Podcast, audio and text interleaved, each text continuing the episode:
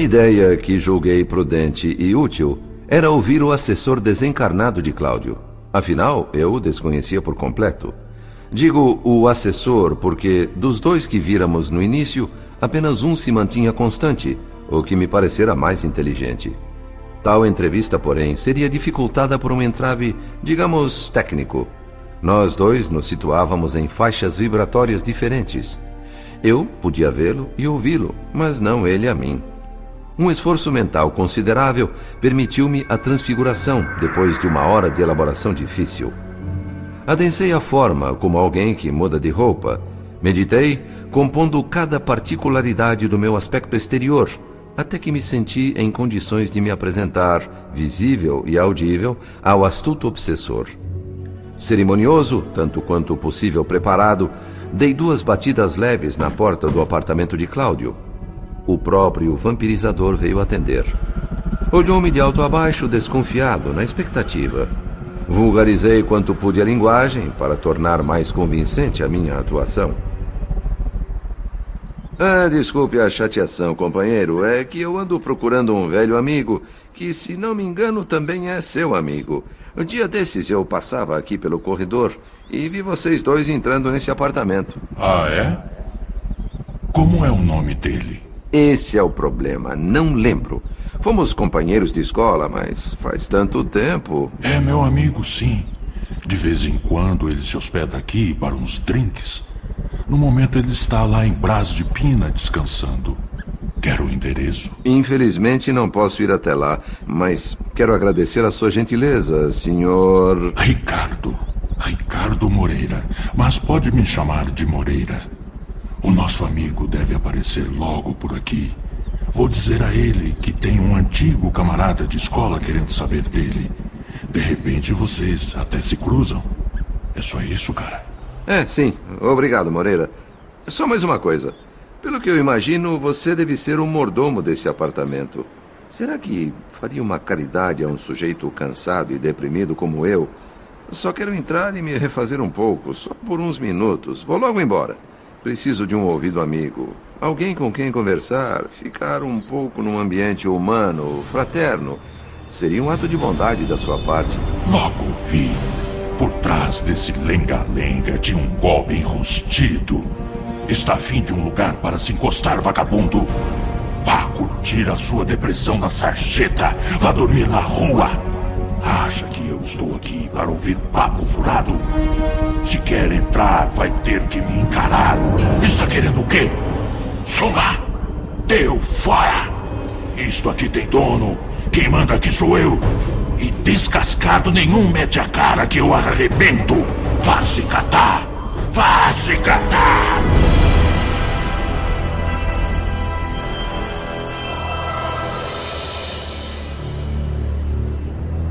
Não tive outro recurso senão sair correndo e descer as escadas aos pulos, com o grandalhão de punho cerrado, resfolegando e berrando impropérios, por pouco não me atingindo.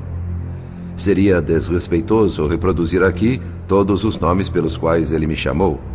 Até mesmo de descascado, uma expressão de gíria dos planos inferiores para identificar espíritos desencarnados.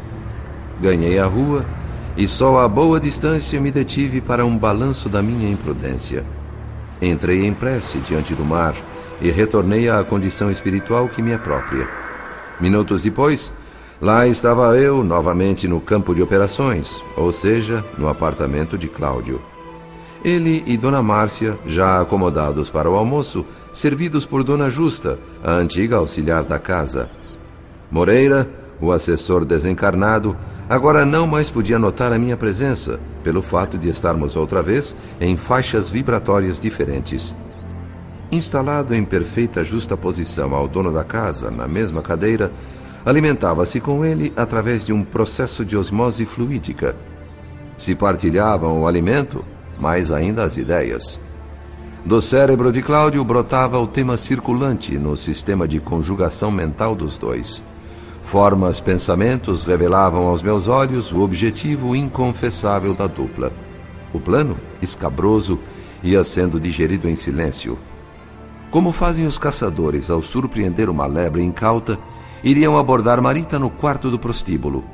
Antegozavam o assalto, prelibavam excitadamente os detalhes. Perplexo, entendia a trama toda. Um cúmplice, empregado do bordel, em troca de generosa propina e também ludibriado quanto aos reais propósitos de Cláudio, desligaria todas as luzes da casa exatamente às oito da noite, hora do encontro marcado. O esquema era tão simples quanto diabólico. No quarto, às escuras, a jovem seria agarrada, não pelo amante esperado, Gilberto, mas pelo padrasto. Uma vez dominada, presa na armadilha, não teria como escapar. Seu pai adotivo, com o vampirizador atrelado, fariam o banquete sexual ansiosamente planejado por suas mentes enfermiças. Preocupadíssimo, fui rapidamente até o lupanar de Madame Cressina. Como é próprio desses ambientes, numerosos grupos de desencarnados infelizes por ali se movimentavam em ruidosa conversação. O quarto número 4 era desligado da enorme construção, um recanto isolado para clientes ditos especiais. Examinei atentamente o local, buscando alguma ideia que me permitisse frustrar os objetivos de Cláudio e seu obsessor algo que evitasse a consumação de tão hediondo projeto. Voltando aos corredores do prédio, vi Cressina ao telefone, combinando com Gilberto que iria visitá-lo, para entregar-lhe o bilhete de Marita precisamente às duas horas, ou seja, dali a meia hora. Desligou e ligou para Marita, na loja, confirmando o encontro. Disse que Gilberto escrevera um bilhete em resposta ao dela e que estaria no quarto número 4 exatamente às oito da noite, como ela pedira. Que ela aguardasse e confiasse. A felicidade da menina só não foi maior do que a minha inquietação que chegava a doer. Na minha ânsia de abortar a tragédia, busquei intuir algum encarnado amigo ligado ao grupo. Tentei criar circunstâncias para que o socorro aparecesse em nome do acaso. Tudo em vão. Sem resultados práticos, Corri da pensão alegre ao escritório de Gilberto, do escritório à loja de Marita, da loja ao banco de Cláudio, do banco ao apartamento do Flamengo. Ninguém com as antenas ligadas à espiritualidade, ninguém orando, ninguém refletindo. Em todos os lugares, o sexo e as finanças produzindo cenas de prazeres e lucros, receptividade zero aos interesses do espírito. O chefe de Marita na loja Poderia segurá-la no trabalho até mais tarde da noite, pensei. Isso a impediria de cair na cilada do padrasto. Inútil meu esforço para insuflar essa ideia no homem. Julgando discutir consigo mesmo a possibilidade, preocupou-se com parágrafos da legislação trabalhista e principalmente com as horas extras que teria de pagar à moça. Expulsou sumariamente a minha influência. Voltei ao prostíbulo de Madame Cressina e lá me postei de sentinela. Pontualmente, às sete e trinta da noite, eis que chega Cláudio Nogueira, vestido com esmero e encimado por uma graciosa peruca, certamente encarregada de fazê-lo parecer mais jovem. Complementando um agressivo perfume de cravos, a mesma essência usada por Gilberto, que eu já conhecia por ter invadido meu olfato no encontro deles no Lito. Até mesmo o nó da gravata era idêntico ao do rapaz. Todos os detalhes foram bem cuidados. Moreira, o vampirizador, ao lado, sempre atento a tudo. Fafá, o porteiro do bordel, um beberrão já subornado pelo padrasto de Marita, mas equivocadamente informado sobre o que iria acontecer, preparava-se para fazer sua parte, desligar as luzes no momento combinado. Dissera-lhe Cláudio que a encenação tinha por objetivo desmascarar em flagrante o jovem sedutor que pretendia desonrar sua filha. Garantia evitar qualquer escândalo, tudo seria feito sem alarde. Aceitando essa explicação, informou o empregado que a jovem já estava acomodada no quarto número 4 à espera do amante. O pai adotivo repassou então com o porteiro alcoolizado os detalhes da ação. Vinte minutos da mais absoluta escuridão seriam suficientes para que ele, Cláudio, entrasse no quarto sem ser percebido, a fim de, como afirmava, surpreender o rapaz. Uma boa gorjeta suplementar abafou as preocupações de Fafá com a possível intervenção da polícia. Perdido frente às dolorosas perspectivas, varri a mente em busca de algo que pudesse fazer nos poucos minutos que faltavam para o pior. Em socorro à minha aflição, recebi surpreso um abraço do irmão Félix. Relatei apressadamente a gravidade da situação e corremos ambos ao quarto número 4. Diante da porta, ainda fora, Cláudio e o obsessor enlaçado nele. Excitados, corações pulsando em conjunto, prelibavam a caça. O irmão Félix envolveu a dupla num halo balsâmico, intentando acerenar-lhes os ímpetos, mas nem se deram conta do admirável fenômeno. Um piedoso emissário dos céus, insuflando inutilmente a palavra do Cristo em lobos humanizados. Essa era a cena à minha frente o charco mental de lascívia, o vulcão de apetites sexuais em que se enrodilhavam os parceiros era de tal magnitude que nenhuma ideia de elevação penetraria. Protegido pela escuridão, Cláudio abriu a porta e entrou no quarto, seguido de Moreira. Entramos também, irmão Félix e eu, movidos pela esperança de que algo inesperado pudesse ainda ocorrer em benefício da pobre mocinha. Não podendo identificar o vulto do homem na obscuridade do quarto, Marita levantou-se, abriu os braços e veio ao seu encontro sussurrando frases de arrebatadora paixão. Gilberto, ah, Gilberto, meu amor, que saudade! Ah, que saudade! Eu não posso mais ficar sem você, meu querido.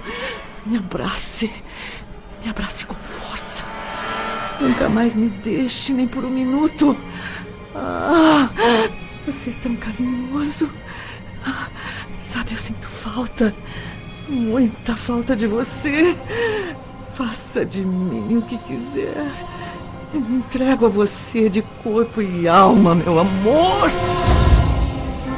Cláudio, agindo por si e pelo vampirizador, mantendo silêncio para não se denunciar, atraiu a jovem de encontro ao peito e beijou-a repetidas vezes convulso.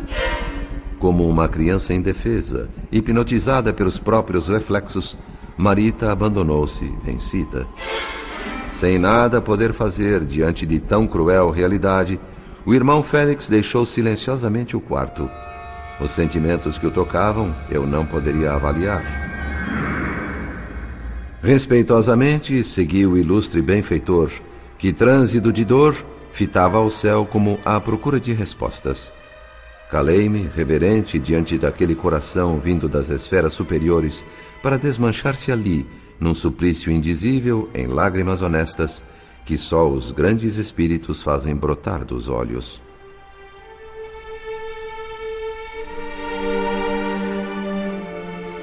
Ah, meus irmãos, nós sabemos que viver santamente carregando instintos inferiores e almas animalizadas que o passado culposo nos legou é tarefa difícil, quase impossível. As quedas de consciência, contudo, podem ser reduzidas, senão em benefício de vocês mesmos. Pelo menos disciplinem suas almas em respeito aos mortos que os amam de uma vida mais bela. São seus guardiões invisíveis. São pais, mães, esposos, filhos, irmãos, amigos que vocês supunham perdidos para sempre e que, no entanto, em muitas ocasiões os acompanham de perto, dando-lhes alegria ou partilhando-lhes a dor. Ante os despenhadeiros da delinquência, pensem neles, e eles serão generosos, indicando o caminho entre as tentações, como as estrelas removem as trevas. Se vocês reverenciam os cabelos brancos das mães e dos mestres que ainda respiram na terra, façam o mesmo com relação aos mortos, afetuosos sirineus, que nos compartem em silêncio as cruzes das provações merecidas, e muitas vezes não somos dignos de beijar-lhes os pés.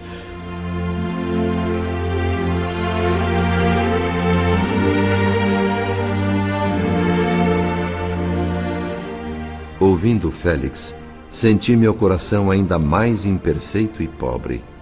Orei, recorrendo ao Evangelho, e lembrei que Jesus, o Divino Mestre, quando ainda na terra, também fora um amigo sensível ao chorar um dia diante de Lázaro morto. Decorridos quase vinte minutos de expectativa, um grito agoniado, de espanto e de dor, cortou a noite e nos renovou a angústia. Marita Rápida como um animal acuado, saltou a janela e saiu em desabalada carreira. Assim que alguém, após espancar furiosamente a porta, invadiu o quarto com grande agressividade. Era Dona Márcia.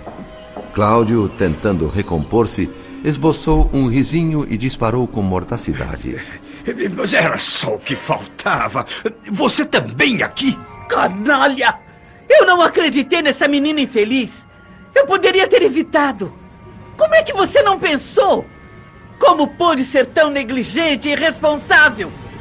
Tenho comigo todos os papéis de Aracélia, todos os seus bilhetes. Ela nunca esteve com outro homem a não ser com você mesmo. Você nunca soube da última carta que ela me entregava à menina, dizendo que preferia morrer para que eu fosse feliz. A memória dessa moça pobre e leal é a única coisa que eu tenho no coração. O resto você destruiu. Cláudio! Cláudio, a que baixezas descemos nós! Louco! Você ultrajou sua própria filha!